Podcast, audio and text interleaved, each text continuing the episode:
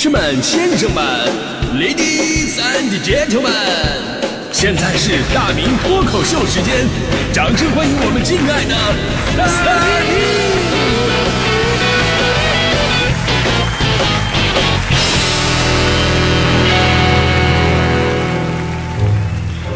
明！好，欢迎各位来到今天的大明脱口秀，我是大明啊。今天咱们必须得说说关于车位的事儿了啊。呃，因为呢，昨天我看到一条特别让人感动的新闻，说的是大连的李先生啊，为了邻居停车方便，于是自己发明了斜式停车法，哎，就是给邻居的车位呢留出更宽敞的空间。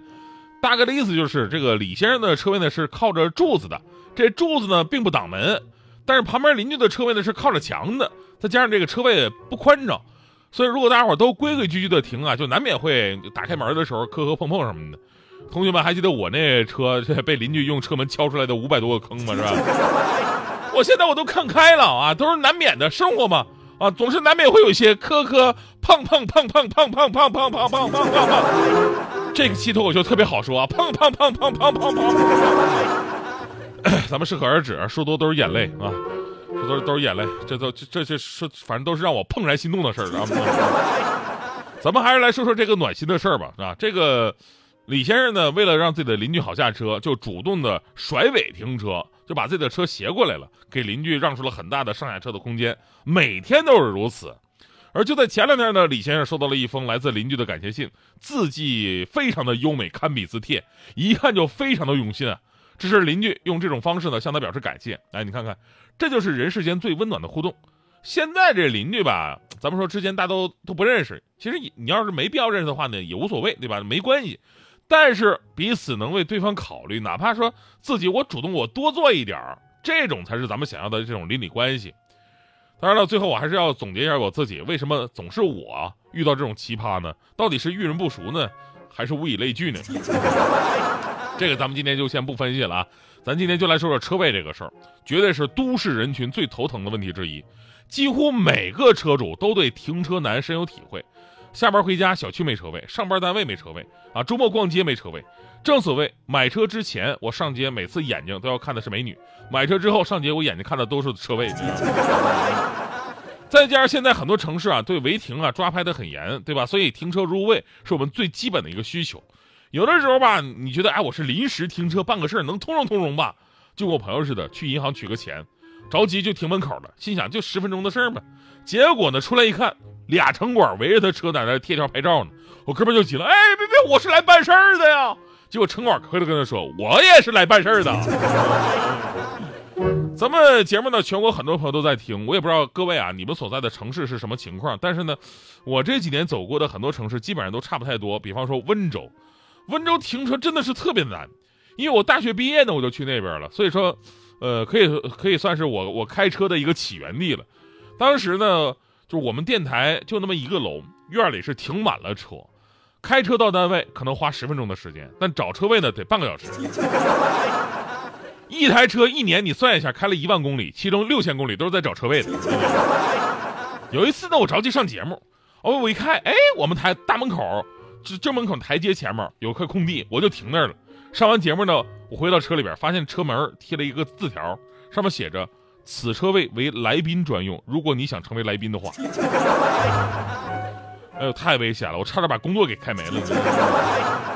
温州人开车很霸道，这跟性格有关，他们简单直接，够爽快啊。你要普通的在路上的事故呢，俩人下来看一眼，摆摆手就走了。有的严重一点呢，靠边等警察，然后警察来了，他们也谈成了一笔生意。其实最奇葩的什么呢？是温州人停车更加凶猛，号称法式停车。什么叫法式停车呢？就是跟这个法国巴黎是一样的，车太多，车位不够用啊，所以都是见缝插针，挤着进去，挤着出来。我有次我坐我们同事车，就是好不容易挤进去，钻进去停好了，出来以后呢，发现自己唯一退出来的路被人给堵上了。我心想，我的天，这可怎么办啊？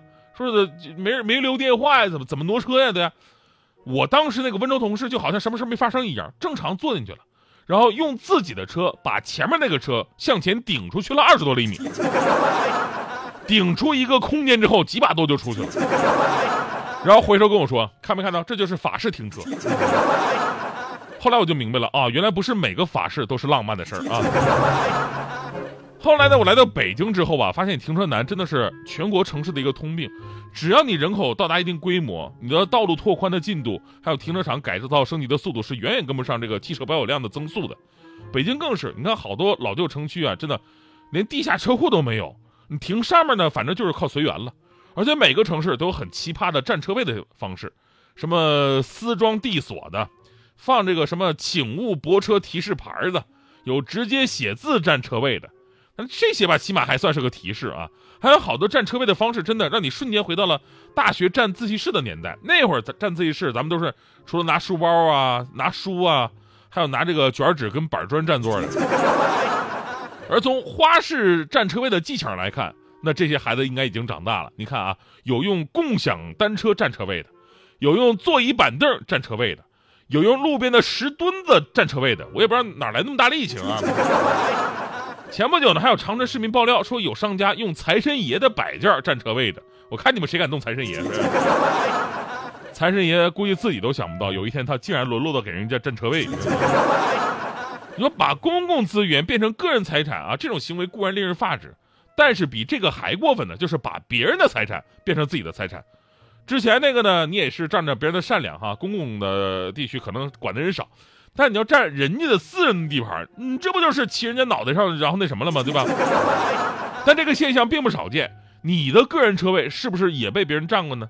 咱说买车位真的不便宜啊！北京咱们现在普通车位二十万吧，好一点小区三五十万很正常，对吧？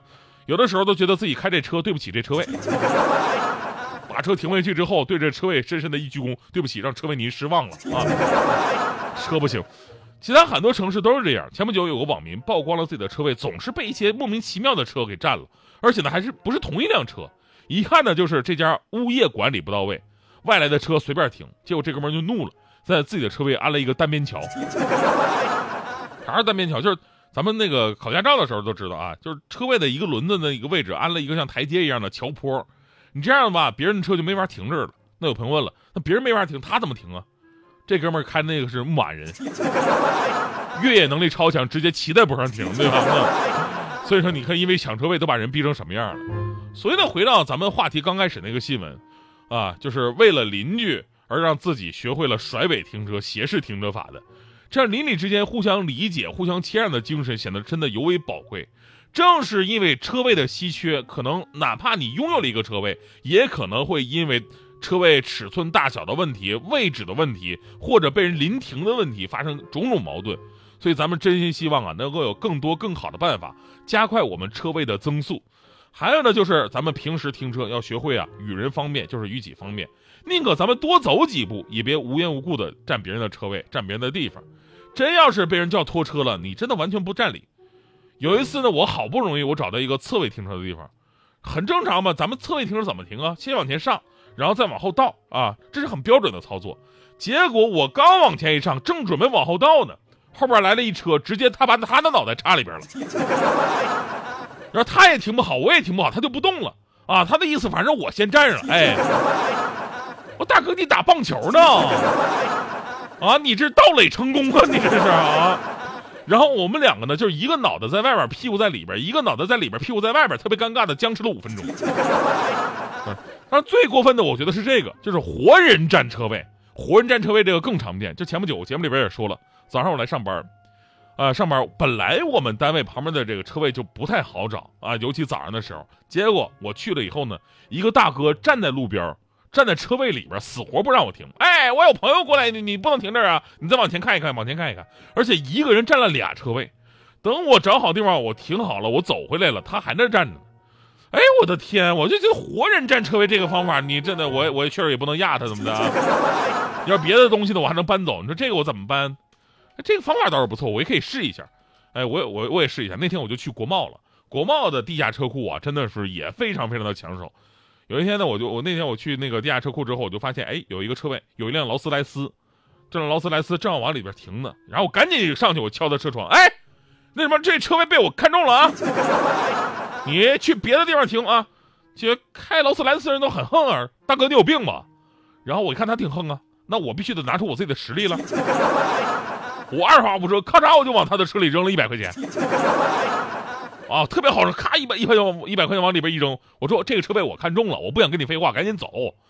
结果呢，他冲我的脸上甩了一沓一百，让我滚一边去。我说好嘞。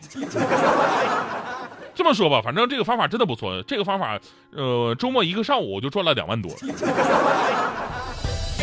偏偏一叶扁舟，载不动许多愁。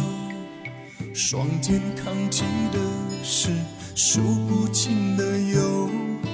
给我一杯酒，喝尽人间愁，喝尽千古曾经的承诺。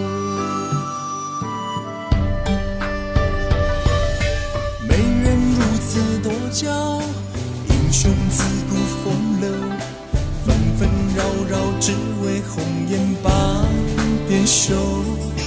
给我一杯酒，烽火几时休？喝完这杯，一切再从头。江山仍在，人难依旧。滚滚黄沙掩去。多少少年头，悲欢是非成败，转眼成空。滔滔江河汹涌，淘尽男儿的梦。曾经海阔天空，昂首莫回头，只笑轻狂，任我潇洒少年游。